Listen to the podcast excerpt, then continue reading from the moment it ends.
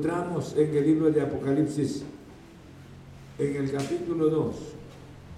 Quisiera que estudiáramos sobre el título El llamado de Dios el llamado de Dios. Apocalipsis en el capítulo 2, en el versículo 1 en adelante tenemos la palabra.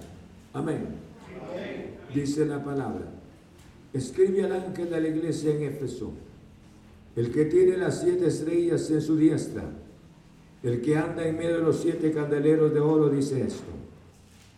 Yo conozco tus obras y tu arduo trabajo y paciencia y que no puedes soportar a los malos y has probado los que se dicen ser apóstoles y no lo son, y los has hallado mentirosos. Y has sufrido y has tenido paciencia, has trabajado arduamente por amor de mi nombre y no has desmayado. Pero tengo contra ti que ha dejado tu primer amor. Recuerda por tanto de dónde has caído y arrepiéntate a las primeras obras, pues si no, vendré pronto a ti y quitaré tu candelero de su lugar si no te hubieres arrepentido. Pero tienes esto, que aborrece las obras de los nicolaitas, las cuales yo también aborrezco. El que tiene oído oiga lo que el Espíritu dice a las iglesias. Al que venciere, le daré a comer del árbol de la vida, el cual está en medio del paraíso de Dios. Señor, te imploramos. Esta es tu gloriosa palabra. Tu palabra, Señor Jesús, queremos respetarla siempre. Y queremos, Señor Jesús, hablar de tu palabra tal como tu palabra es. No agregar más ni quitar más, sino sea el espíritu de la palabra. Y te ruego esta mañana, Señor, que cada uno de nosotros que estamos acá, bien podemos oír tu palabra y bien podemos corregir nuestras actitudes. Señor, obra en el nombre de Cristo. Te ruego por cada oyente de los que están fuera, Señor, escuchando la palabra. Te ruego que esta palabra les sea de bendición. Señor, muchas gracias. En el nombre de Cristo Jesús hemos orado. Amén. Pueden sentarse. Vamos a analizar la palabra del Señor. El título es Un llamado de Dios. Yo creo que es una bendición oír el llamado de Dios en vida. Mientras que tengamos la oportunidad de corregir nuestras actitudes. Porque Dios ya habla, a tiempo. Y Dios siempre nos habla con el propósito de que nosotros los seres, los hijos de Él, podamos analizar nuestras actitudes. En que esta porción no era solamente para la iglesia de Éfeso, sino es para usted y es para mí esta mañana. Entonces, vayamos, le decía, el llamado de Dios. El versículo 2 quisiera que analizáramos sobre los cuatro aspectos importantes para mí que se encuentran ahí en la palabra. En primer lugar, yo conozco. En segundo lugar, el soportar. En tercer lugar, el sufrir. Y en cuarto lugar, has dejado. Y en quinto lugar, es un recordatorio recuerda. Vamos a analizar la palabra. En primer lugar, yo conozco. La palabra conocer, cuando dice la Biblia de esta manera, yo conozco a Dios. Si nosotros habláramos de una persona, la persona se equivoca para hacer sus observaciones. La persona no es alguien, hermanos, que sea certera en sus expresiones Pero a cambio Dios, para observar la actitud de la iglesia de la, la iglesia de Éfeso, y él dijo, entró con estas palabras, yo conozco. Cuando dijo, yo conozco tus obras, pensemos en esta mañana que algo oculto haya para Dios. Hay algo oculto que Dios no mire en este mundo, piense en el mundo. Habrá algún espacio, profundidad, distancia, donde Dios no mira. Es una pregunta. Usted puede darse la respuesta. Pero estamos hablando de un Dios omnipotente, un Dios omnisciente, que Él conoce todo. Bendito sea su santo nombre. Por eso dice el salmista, dijo en el Salmo 139, antes que esté la palabra en mi boca, he aquí tú la sabes todas. Conoces mi sentar y conoces mi levantar. Entonces, hermanos, piensen en este momento. Cuando Dios hizo, el, el Señor hizo, dio el mensaje a la iglesia de, de Éfeso, Él estaba hablando la realidad conocía la obra, las obras de la iglesia. Por eso dice, yo conozco tus obras y tu arduo trabajo y paciencia. Eso era la actitud de los hermanos de la iglesia de la, de la iglesia de Éfeso, a los hermanos de Éfeso. Sin embargo, hermanos, él sabía que habían áreas de la vida donde estos hermanos estaban trabajando. Habían responsabilidades, privilegios, escuchen, que ellos desarrollaban y lo desarrollaban y no los habían perdido, estos privilegios. Pero ahora, dice la otra parte, después de que Dios hizo el análisis, les dijo las palabras, yo conozco yo los conozco. Yo creo que Dios al hablarnos a nosotros, si Él conoce nuestro corazón, ¿qué más podríamos decir? ¿Cómo podríamos nosotros? Yo creo que, por eso le decía, en el caso de, en el caso pensemos de Saúl, Saúl enfrentó un momento tan especial, era la coronación como rey, sin embargo, Saúl tuvo temor y se escondió. Y empezaron a buscar a Saúl, no lo encontraban. Y hasta por último lo encontraron, metido, escondido. Pero el Espíritu Santo reveló y dijo, vaya y busquen, encuéntrelo allá en el bagaje, allá está Saúl. Y ciertamente ahí estaba escondido Saulito.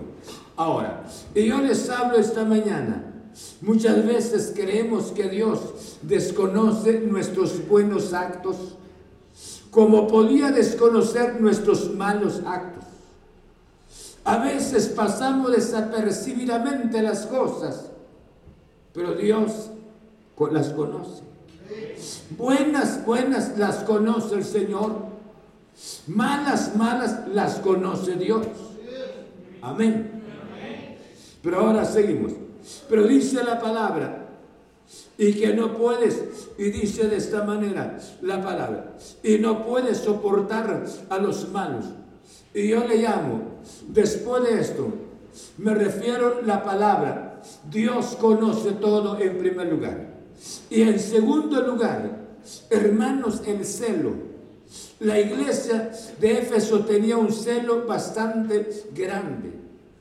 Celo por la obra y dice de esta manera, y que no puedes soportar a los malos, y has probado los que se dicen ser apóstoles y no lo son, y los has, y los has hallado mentirosos. Ahora, piensa esta mañana conmigo de acuerdo a la palabra. Jesús conocía perfectamente lo que estaba haciendo la iglesia, la iglesia de Éfeso. Y luego había algo en relación de lo que ellos habían aprendido hace un, tiempo atrás. Era el celo por la obra del Señor. Y ese celo, ellos tenían que distinguir, escuchen bien, quiénes tenían que ser los predicadores. Tenían un celo doctrinal en la iglesia. Sabían cuál era la pureza de la palabra que habían recibido al inicio. Y yo creo que ahí no hay nada de malo. Eso era una bendición. Por eso tener el celo por la palabra, haber soportado de los malos, y has probado a los que se dicen ser apóstoles y no lo son, y los has hallado mentirosos. Qué serio esto. Pues eso era el celo. Las personas que tenían el privilegio sabían, hermanos, conocían la pureza de la palabra, conocían la doctrina, y no solamente, sino que ese celo, ellos no permitían que otros hermanos predicaran que no fuera conforme a la palabra del Señor.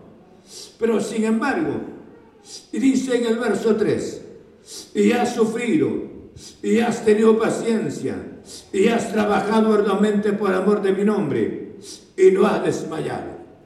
Y muy bien, y has sufrido. Primero, la actitud, primero, el Dios ahora manifestó, su, manifestó que la iglesia estaba en sus manos, que él conocía la actitud de la iglesia y sabían que habían cualidades de la iglesia, que eran buenas cualidades, como era el celo, el celo por la obra del Señor. Y en segundo lugar, ese celo no solamente por la obra del Señor, por la doctrina, sino que también los hermanos sufrían Sufrían porque ellos servían, ellos trabajaban. El hermano, ellos, por esa razón, el Espíritu Santo habló claramente, no solamente para tildar las malas actitudes, sino que el Espíritu Santo tuvo que elogiar las buenas actitudes dentro de los hermanos de la iglesia en esa ocasión. Pero ahora, para decirles estas palabras, y ha sufrido. ¿Por qué razón? Porque muchas veces, hermanos, cuando alguien corrige la actitud de otro hermano, y hay hermanos, son nobles que le dicen, gracias por hacerme ver las cosas. Y hay otros que se enojan. Y los que se enojan se constituyen enemigos del que les llamó la atención o del, del que les corrigió. Muchas veces nosotros no lo hacemos. En nuestra congregación no lo hacemos. Porque hemos dicho en muchas ocasiones, esto es responsabilidad del pastor. A veces no, no instruimos a un hermano, no corregimos a un hermano. No es que no nos demos cuenta, nos damos cuenta. El caso es de que no queremos sufrir, no queremos que alguien nos desprecie. Queremos siempre su cariño. Queremos tenerlo tan cerca o tan lejos, pero nunca tener problemas con Él. Y por esa razón, hermanos, hacemos de la vista gorda, perdone la palabra, cuando vemos algo inusual, algo que no sea bíblico, en la, en la actitud del hermano o de la hermana, hacemos hermanos como que está bien. O sea, en este caso para no tener problemas con ellos. Pero la Biblia hace mención, estos hombres y mujeres, hermanos, ellos tenían celo por la palabra. Y no solamente, sino sufrían por la misma palabra. Porque ellos amaban al Señor. Y no solamente, sino se, se corregían ellos. Y no cabe duda que los otros aceptaban la amonestación unos y otros, no cabe duda, sufrían ellos también. Porque no era no fácil que alguien con humildad reciba a una amonestación. Pero sobre todo esto, ¿qué estamos enseñando? Porque dice la Biblia de esta manera. El verso 4 da, da la enseñanza tan clara. Y para mí es de suma importancia. ¿Por qué razón de suma importancia? Porque el Señor Después de las buenas dos cualidades importantes, el celo por la palabra, sufrir por la palabra, Ahora viene la enseñanza, o sea, viene la amonestación. Y les dice el Señor, pero tengo algo contra ti que... Y esto es la palabra. ¿Cómo es posible, escuchen eso? ¿Cómo es posible que una iglesia que haya dejado su primer amor sea celosa y que esté sufriendo por la obra del Señor? ¿Cómo es posible?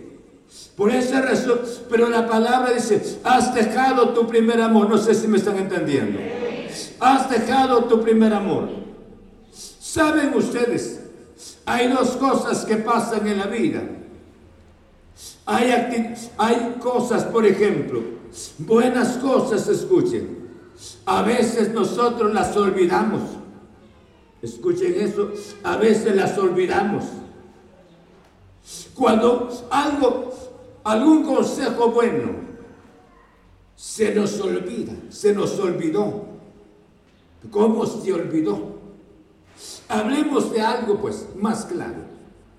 Tiene usted un objeto y ese objeto lo, olvidó donde se había quedado y no se acuerda.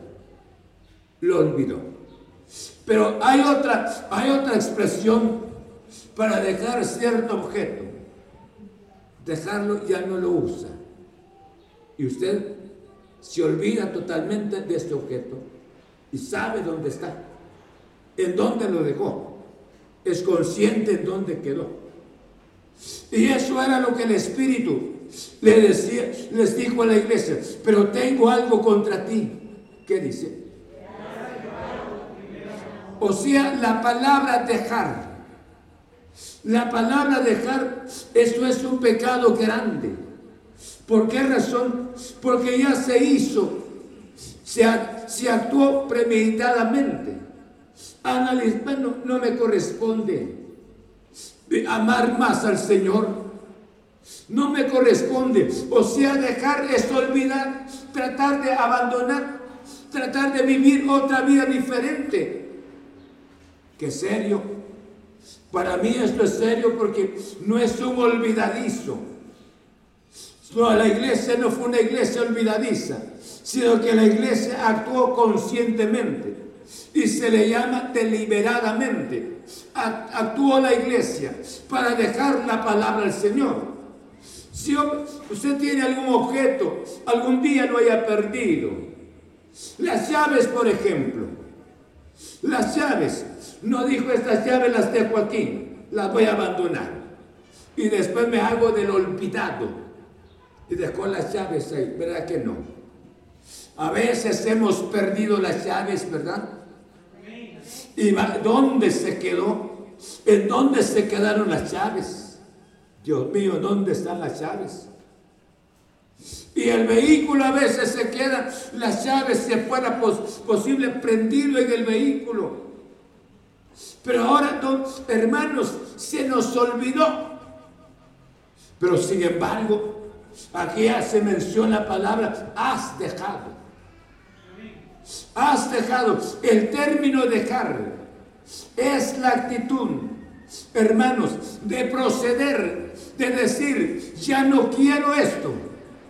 Voy a salir de esto.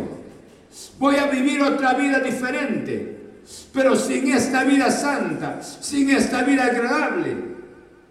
Entonces el Señor no le dijo, te has olvidado de mí, ¿no? Y le dijo a la iglesia, por ejemplo, la Odisea, y aquí yo estoy a la puerta y llamo. Ellos, ellos con otra actitud diferente. Pero ellos, hermanos, aquí la iglesia de Éfeso, la iglesia procedió con una desobediencia y yo creo que nosotros recordamos cuando el apóstol Pablo, en una ocasión, hermanos, cuando visitó a los hermanos, a los efesios, llamó a los ancianos y ahí en la playa platicó con ellos. Ya no entró a, a Éfeso, solamente en la playa. Se bajó de la barca y ahí, hermanos, hizo la oración y se despidió de ellos y les dijo, en otras palabras, les encargo las ovejas. Porque después de mi partida van a entrar lobos, lobos rapaces. Y de ustedes se van a levantar también lobos. Les dijo, de ustedes también se van a levantar y no van a perdonar el rebaño, ¿no es así? En el libro de los de Hechos, hermanos, ahora la iglesia estaba viviendo haber dejado, escuchen esto, ¿cómo voy a dejar algo santo? Dios nos habla frecuentemente mediante su palabra. Y esta es la vida que Dios quiere que la vivamos. Su amor esté en nosotros. Bendito sea su santo nombre. Ahora preguntémonos, ¿por qué razón la iglesia en este caso tenía celo? La iglesia sufría. Ah, había una razón. Pero aquí, hermanos, yo creo que bien se puede guardar la doctrina, escuchen. Se puede sufrir por el nombre del Señor, pero sin devoción, sin entusiasmo, sin gratitud. Lo hacemos solamente, hermanos, como una tradición. Lo vamos a hacer como una costumbre nada más. Ya no hay aquella, aquella devoción, aquel entusiasmo en nuestro corazón. Qué triste servir a Dios de esa manera. Y esto, vamos por ese camino. No es el olvidar la palabra, porque Dios nos ha hablado en repetidas ocasiones. Yo creo que nosotros debemos de pensar en esta mañana ¿Será que la devoción permanece en nuestro corazón? El entusiasmo. Alguien pudiese preguntar, preguntarse esta mañana, ¿cuál sería la devoción por el Señor? Yo les voy a hablar tres de estas, de estas, pueda que me aparezca otra, otro término más. Fíjense que la devoción, cuando la persona en términos generales, me permiten esta palabra, esté enamorada de Cristo Jesús, enamorada, enamorados, enamorado del Señor, estudia la Biblia. Y estudia la Biblia con entusiasmo. Lee la Biblia. Y ahí pendiente que Dios le hable mediante la palabra. Llega un momento que el Espíritu Santo le toca el corazón. Porque aquí es letra la que vemos, pero esta letra es viva. Aquí está Dios mediante su palabra. Llega un momento, cierra la Biblia o sobre la Biblia se queda sollozando quebrantado su espíritu por esta palabra. Y como que nunca haya pasado en esas porciones, caen sus lágrimas, se goza tanto, porque esta es la palabra del Señor. En segundo lugar, cuando se hace mención de la comunión con los santos, cuando está esa devoción, le interesa estar con los santos, no busca defectos, no está buscando defectos de nadie, de los hermanos, se acerca y dice voy a la iglesia porque tiene el entusiasmo, tiene la devoción por su Señor y sabe que el sitio de reunión tan especial es la casa del Señor. No es el último de llegar, sino es la persona que hace su tiempo. Porque sabe que las ocupaciones son bastante fuertes pero sabe que hay un lugar muy especial, porque en ese lugar va a estar, va a estar siempre el Señor. Y luego los santos que se van a unir. No va a haber defecto de Él. Y no a empezar a censurar y a, prejuzgar la vida de los otros, no, se goza, se goza, escucha la palabra. Bendito sea el nombre del Señor. ¿Por qué razón? Porque no ha dejado su primer amor. El primer amor causa, devoción, causa entusiasmo por lo que es del Señor. Tercero, tiene un privilegio que desarrollar. No lo hace el privilegio, se lo dio el pastor, se lo dieron los hermanos. Pero ese privilegio no lo recibió en sí de los hermanos, sino lo recibió de Dios inicia a desarrollar su privilegio con tanto entusiasmo, con tanta devoción, porque no ha dejado su primer amor. Eso es el lado positivo.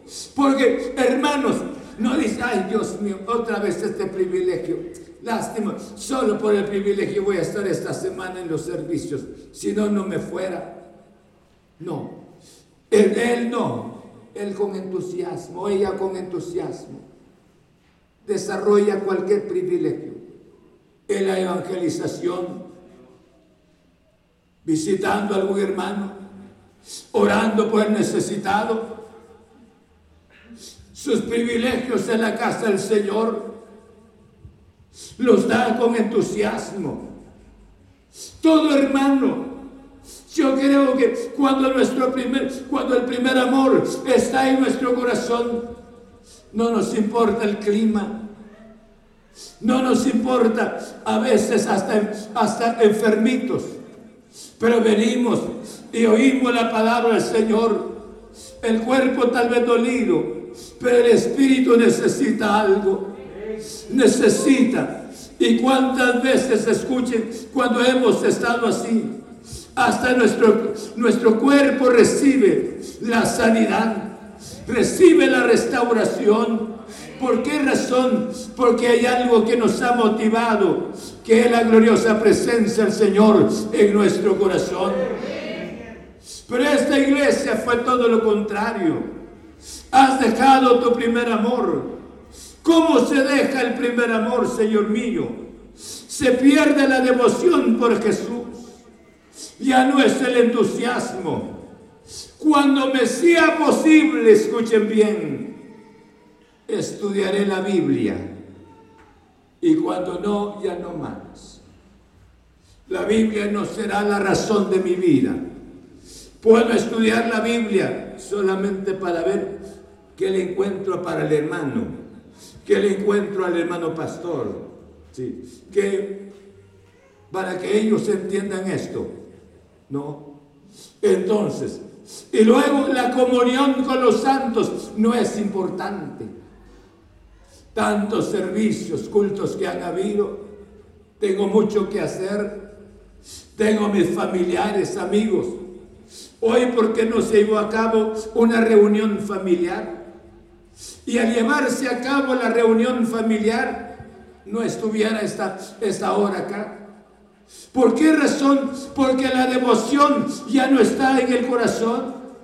La devoción ya se murió.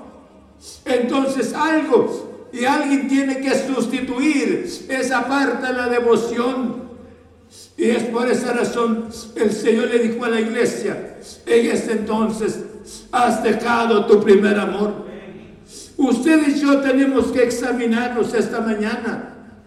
Piense conmigo, ¿Será que persiste la devoción por el Señor? ¿Será que mi entusiasmo haya por Cristo Jesús? ¿Cómo cumplo mis, mis deberes como hijo del Señor? ¿Cómo cumplo mis privilegios?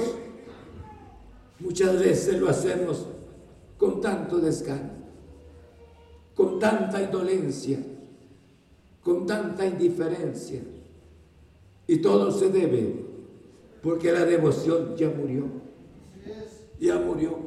¿Saben ustedes cuando un recién casado, la vida debería de ser, debería ser la misma, pues. Pero recién casados quisieran vivir juntos, caminar juntos, comer juntos, dormir juntos y toda la vida juntos, recién casados. Me pasa el tiempo, la vida va cambiando.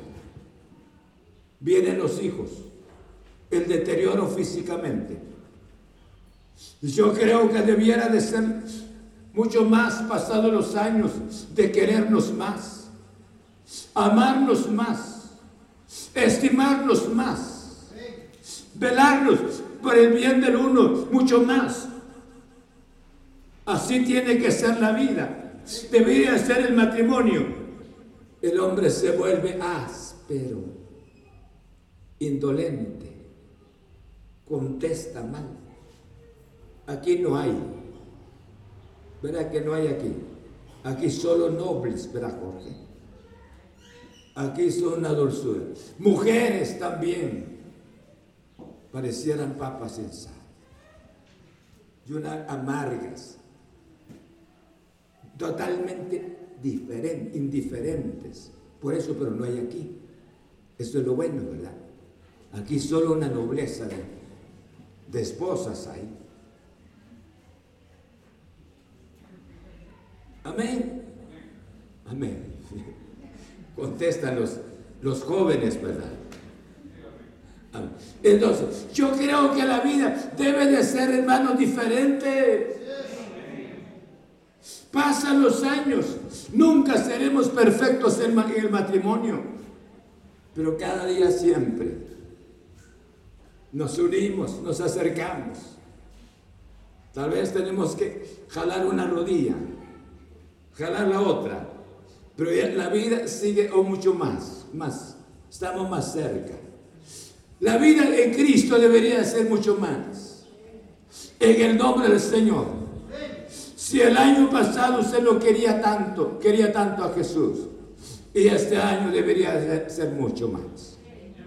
No es así, escuchen, no es una ley que los matrimonios sean indolentes, sea, sea así una norma de la vida, no sino que muchas veces ya no nos valoramos, ya no valoramos a, nuestro cónyuge. Inicia ahora el descenso, ya no nos cuidamos. Nunca debe de ser así. Yo creo que los años van pasando, más el cariño debe de crecer.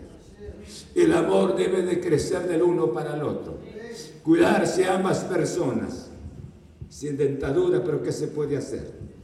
Ya los ojos, ya hay que ponernos unos cristales, pero ¿qué se puede hacer? Es parte de la vida.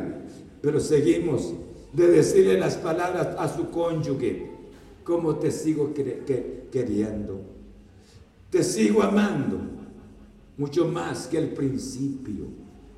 ¿Verdad que ya no? Mm. Ya se envejeció, ya todo ya cambió. Hermanos, así somos con el Señor muchas veces. Nos cansamos de servirle al Señor. Empezamos a, cambiar nuestra manera de ser. Y no es que nos hayamos olvidado de los principios, sino los principios los hemos oído. Dios nos ha hablado mediante la palabra nos constituimos indolentes repentinamente. Hermano, dejamos los santos, pero no queremos dejar la palabra, la doctrina. Y venimos siempre, hermano, pareciera que adorando al Señor, pero sin entusiasmo, sin devoción. Llega el, llega el esposo. Ya vine, le, le dice a la esposa. Y la esposa responde, ya te vimbre. ¿Sí? No le pregunta cómo te fue este día. Campeón, ¿cómo te fue? Salió la señora. Y la señora aparece y dice, ya vine, ya te oí. Otro, ¿verdad? No le pregunta, ¿cómo te fue, hombre? Hermano Luis, ¿cómo te fue, mi amor? ¿Cómo te fue en el trabajo? ¿No tuviste problemas en la escuela? Ya te vi, ya te vi. ¿Acaso no te pesas tres quintales? ¿Acaso ya no te he visto? ¿Cómo nos tornamos nosotros indiferentes? ¿No es así? Así por eso le decía, no es una ley que no el matrimonio termine así, no. Yo creo que el propósito de Dios no solamente vivir los primeros años, sino seguir viviendo los años. Seguir disfrutando la vida. Y aún en nuestra vejez, en el nombre de Cristo Jesús. Porque Dios ha sido fiel en su gloriosa palabra. Hermanos, piensa esta mañana. ¿Cómo hemos sido con el Señor? ¿Qué devoción tiene usted con Cristo? ¿Qué entusiasmo tenemos con el Señor? Puede que ya no sea el mismo entusiasmo. Hayamos perdido esa devoción tan importante. Guardamos la doctrina, venimos a la casa del Señor, tenemos un privilegio, pero ese privilegio ya no lo hacemos con entusiasmo, sin devoción. Algo ha pasado, algo ha pasado. Cuando el matrimonio cambia su manera de ser, algo ha pasado. Yo creo que ambas personas deberían de sentarse, de preguntarse si en nuestro noviazgo no fuimos así, ni mucho menos en nuestros primeros años de matrimonio. No fuimos así, algo ha pasado, algo hemos perdido. Qué bueno sería sentarse ambas personas y corregir sus actitudes y que corrijamos nuestras actitudes y seguir hacia adelante porque el matrimonio no es para un periodo nada más, sino para toda la vida que Dios nos permita la vida sobre la tierra. ¿O no es así? Y de igual manera ante la presencia del Señor, corrijamos nuestras actitudes. Dios quiere que usted y este servidor, que le sirvamos con devoción con entusiasmo. Yo creo que como matrimonio el hombre no se sentiría bien si la señora no esté sirviendo en la cocina, en los sus deberes, lo que hace como esposa, no lo haga con entusiasmo. No sería la alegría del, hombre, del esposo. Nosotros como iglesia, si no le estamos sirviendo al Señor con devoción, con entusiasmo, entonces ¿qué? ¿Qué, estamos haciendo? El guardar la palabra no será una, una solución para que vivamos bien, sino nuestro entusiasmo, nuestra alegría, nuestro gozo por aquel que nos redimió aquel que está con nosotros frecuentemente. Por esa razón dice la Biblia, recuerda, recuerda por dónde has caído. Pero la palabra nos habla claramente cuando les dijo a los hermanos, pero tengo contra ti que has dejado. No quiero dejar este amor verdadero, este único amor perfecto. Amén. Ese es el único amor perfecto. Debe de crecer nuestro entusiasmo. Debe de crecer nuestra devoción. Aleluya.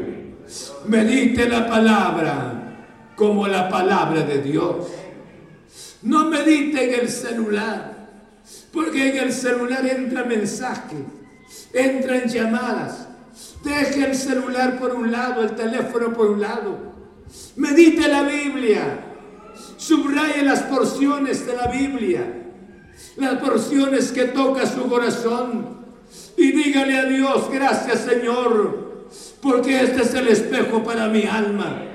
Esta es la Biblia que corrige mis actitudes. Esta es la palabra que me hace santo.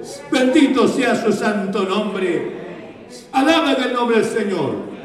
Y ame también el congregarse porque es una bendición el congregarse. Hoy estamos con hermanos con actitudes distintas, hermanos, y no solamente, sino con gestos diferentes también. Pero llegará el momento que dejaremos de vernos así como estamos. Estaremos dentro de millones y millones de almas en la presencia de nuestro Señor Jesucristo. Porque estamos esperando el precioso rapto de la iglesia. Espera el rapto de la iglesia. Levantemos nuestro espíritu, escuche eso.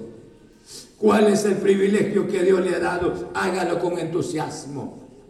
Yo me doy cuenta a los jóvenes, los jóvenes responsables Ellos no les dije nada. Arreglen esto porque estamos en nuestro templo, hermanos, inconcluso. Pero gracias a Dios lo estamos disfrutando ya. Pero ellos vienen, traen todo lo que tengan que traer acá. Y no les dije, hagan esto, hagan lo otro. Ellos saben. Y yo creo que un servicio es un ejemplo a la vista de todos nosotros. Es un servicio que lo hacen con entusiasmo y debe de seguir con entusiasmo. Y ustedes lo que Dios les haya dado, háganlo con entusiasmo. Háganlo con devoción. No me dan un privilegio para que yo delegue a otra persona. Haga esto. Por esto también. Y allá también. Yo creo que el privilegio es servir, ¿verdad? Yo le decía a un jovencito las palabras, límpiame la silla. ¿Y sabes por qué razón? ¿Quieres servir al Señor? Le dije. Sí, me dijo, quiero servir al Señor. Sabes servir al Señor. No lo puedes servir físicamente, porque Dios no lo vemos físicamente. Lo le servimos a Dios mediante a los hermanos. Mediante sus hijos le servimos al Señor. Bendito sea su santo nombre. Hermanos, por esa razón, ¿cómo era la iglesia primitiva? Dice la Biblia que la iglesia primitiva comían, hermanos, oraban juntos. ¿sí? Oraban juntos, guardaban la palabra. Y no solamente, sino comían con sencillez de corazón. Comían los hermanos, felices. No miraban la carta, ah, no, este no me gusta, este huevo revuelto no me, no, no, este tampoco no me gusta. No tenían gusto nosotros aquí. Yo creo que al hospital pararíamos si nos dieran todo lo que, lo que otra persona quisiera que comiéramos todos porque somos bastante delicados para comer, ¿me entienden? Y algunos se van antes, no, esa comida no me parece, se levantan, perdón hermano pastor, me voy a ir. A ver, ni dicen hermano, si salen así, como dicen, suavecita. Salen suavecitos así, ¿sí? es que no me gusta eso. Allá. ¿Cómo era la iglesia primitiva? No se salían, sino que ellos comían con alegría de corazón. Porque eh, había algo en ellos. Lo que había en ellos no era, hermanos, no era el gusto que funcionaba tanto, sino era la devoción. Y llegaba la comida como algo, como para convivir. Pero lo que ellos disfrutaban era la comunión con Jesús y la comunión con los hermanos. Aleluya. Amén. Como perdemos nosotros nuestro entusiasmo. Levantemos este entusiasmo en el nombre de Cristo Jesús. ¿O no es así? Levantemos nuestro entusiasmo. Roguémosle a Dios esta mañana que nos dé su gracia y decirle a Dios, Señor, queremos servirte. Queremos mantener esta, esta devoción delante de ti. Bendito sea el nombre del Señor. Hermanos, yo creo que si esta es la palabra del Señor que estamos oyendo, esta misma palabra, hermanos, bien la podemos olvidar. Dice el libro de los Hechos, de esta manera la palabra, así que los que recibieron su palabra fueron bautizados y se añadieron aquel día como tres mil personas y perseveraban en la doctrina de los apóstoles. 2.42. En la comunión unos con otros, en el partimiento del pan y en las oraciones perseveraban. ¿Sí? Y en el versículo 46, y perseverando unánimes cada día en el templo, y partiendo el pan en las casas, y comían juntos, que dice, no se, escondían, comían juntos. Porque lo que había tanto en ellos era la devoción. Ver la devoción de los apóstoles, la devoción de los diáconos, la devoción de, de la iglesia, hermanos. Yo creo que muchos de nosotros ya dejamos nuestro primer amor. Ya lo dejamos. Porque para cuántos no es interesante el congregarse. Para cuántos ya no es interesante la meditación de la palabra. Para cuántos ya no es necesario estar así como estamos. Hemos dejado ya, y esta es la palabra para hoy. Dios hace el llamado y Dios nos está llamando para que corrijamos nuestras actitudes y decirle al Señor, Señor, aquí estoy. Bendito sea su santo nombre. Has dejado tu primer amor. Yo debo de examinarme esta mañana. ¿Será que lo tengo todavía? Y no podía decir hacer la prueba si, si, lo tenemos, sino la prueba tan especial es, hay devoción en mi corazón por Él. Hay entusiasmo por Cristo Jesús en mi corazón. Hay entusiasmo para encontrarme con los hermanos en su casa. Y si esto, y hay entusiasmo en el servicio. ¿Cuántos dejan un privilegio y se olvidan totalmente como que nunca hayan servido? ¿Me entienden? Y yo creo que si yo hago, me hago esos análisis y entiendo que ya no tengo ese entusiasmo, ya dejé mi primer amor. Y ahora viene el mensaje de ser, recuerda, por tanto, ¿de dónde has caído? Y el Señor nos dijo las palabras, recuerda, por tanto, dónde te desmayaste, por dónde has caído. ¿Por qué? Porque dejar este amor tan santo, tan perfecto en algo, se tuvo que haber caído. Se cayó en algo. Y cuando se cayó en ese algo, no se perdió el deseo de guardar la doctrina, de ser celoso, de sufrir, pero sin embargo sin entusiasmo. ¿De qué me sirve guardar la doctrina? Y ya perdí lo esencial. Y lo esencial es, es la devoción por Cristo Jesús. Y el mensaje recuerda, por tanto, de dónde has caído. Esta mañana y haz las primeras obras. O sea, no es asunto, haya recordé, sino haz las primeras obras. Hay que activar otra vez. Hay que empezar nuevamente con el entusiasmo. Hay que empezar con la devoción. Hay que empezar con la meditación de la palabra. Hay que empezar, hermanos, con el congregarse. Hay que pensar en el servicio. ¿Qué estoy haciendo para el servicio del Señor? Recuerda, por tanto, de dónde has caído. Y de otra manera vendré, le dijo el Señor, y quitaré tu candelero, el candelero de su lugar. Y esto es una amenaza fuerte, porque ellos ya dejaron el amor.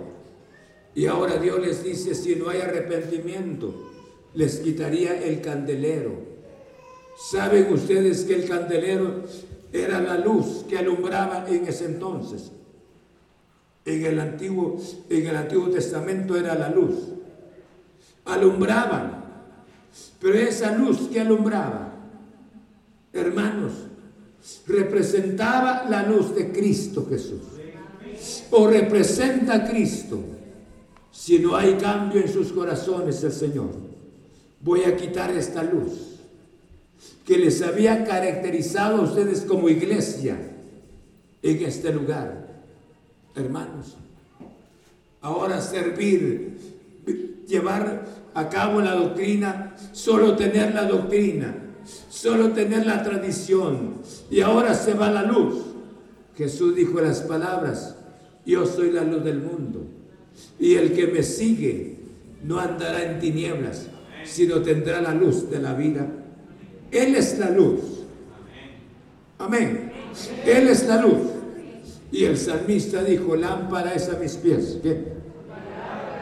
y lumbrera a mi camino. Y el Dios hace la promesa, ahora la amenaza fuerte. Si no hay arrepentimiento, les voy a quitar la luz.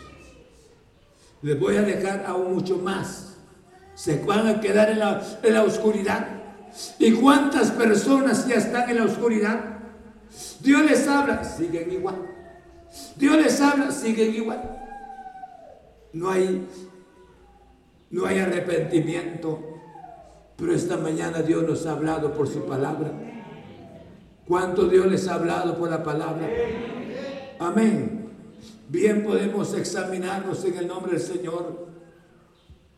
Decirle a Dios, Señor, no cabe duda la devoción ya murió de mi corazón por ti. Pero esta mañana quiero que resucite la, la devoción por ti. No sé cuántos. Amén. O se quiere quedarse con la doctrina nada más. Ser celoso, celoso por la palabra nada más, pero sin entusiasmo, sin devoción. Y lo que vale es el entusiasmo por Cristo Jesús. La devoción por el Señor. Ese gozo tan especial por Cristo que me mueve para hacer las cosas. Póngase de pie y vamos a orar al Señor. Incline su rostro y haga una meditación en su corazón. Piense en este momento.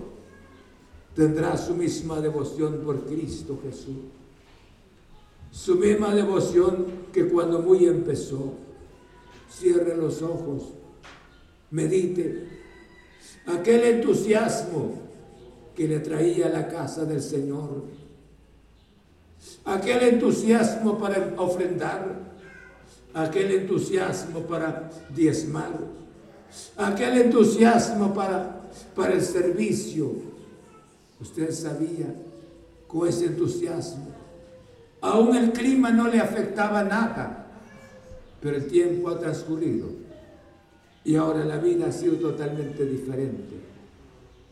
¿Por qué no decirle al Señor, Señor, aquí estoy delante de tu presencia. Yo quiero cambiar. Amén. No se esmerieron. Yo quiero cambiar. Gloria al nombre del Señor. Glorioso Señor. He dado tu santa palabra.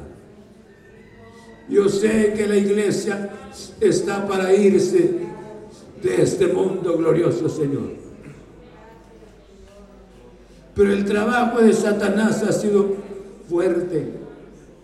Porque este amor se ha enfriado en nuestro corazón. Este entusiasmo, Señor, se ha ido muchas veces de nuestras vidas. Ya no es el mismo entusiasmo que antes tuvimos de ti, Señor Jesús. ¿Cuánto de nosotros guardamos la doctrina? Tenemos celo por tu palabra, pero sin devoción.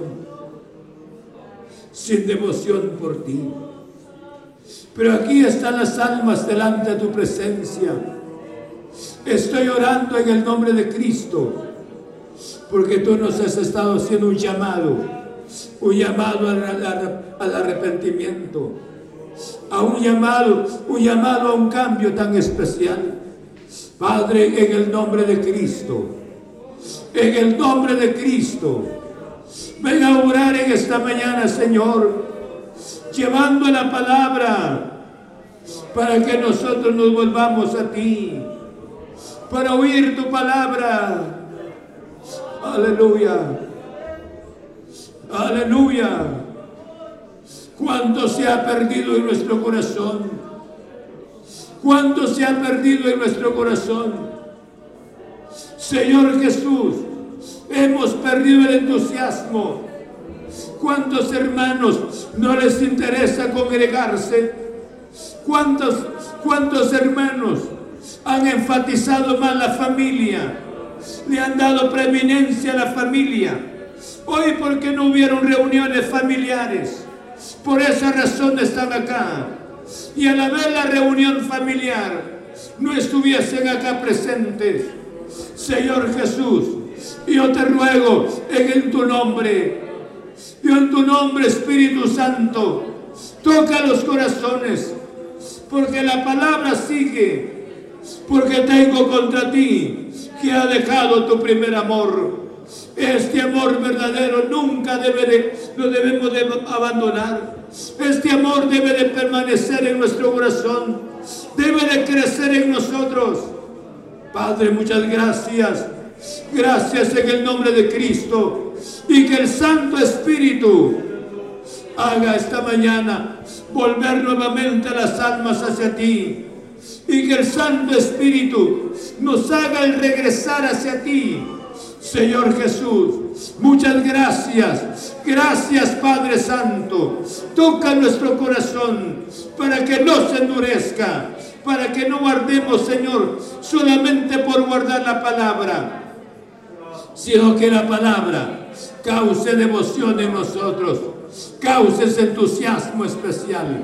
Señor, muchas gracias. En el nombre de Cristo, en el nombre de Jesús. Y estoy orando este momento por los enfermos.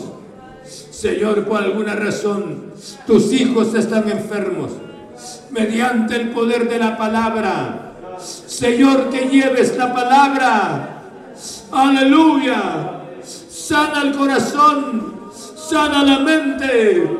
Y sana el cuerpo. Ahí donde estén los hermanos Jesús. Ahí es donde está el dolor. Estoy orando por el hermano Luis, Señor Jesús. Pon tu mano sobre él. Para él, Señor Jesús, es imposible de la situación en que está, se ha sentido. Pero pon tu mano. Para ti no hay distancia. Para ti no hay dolencia fuerte. No hay enfermedad crónica. Pon tu mano sobre tu hijo. Acuérdate del hermano Luis. Él te ha servido, Jesús. Él lo ha hecho con entusiasmo.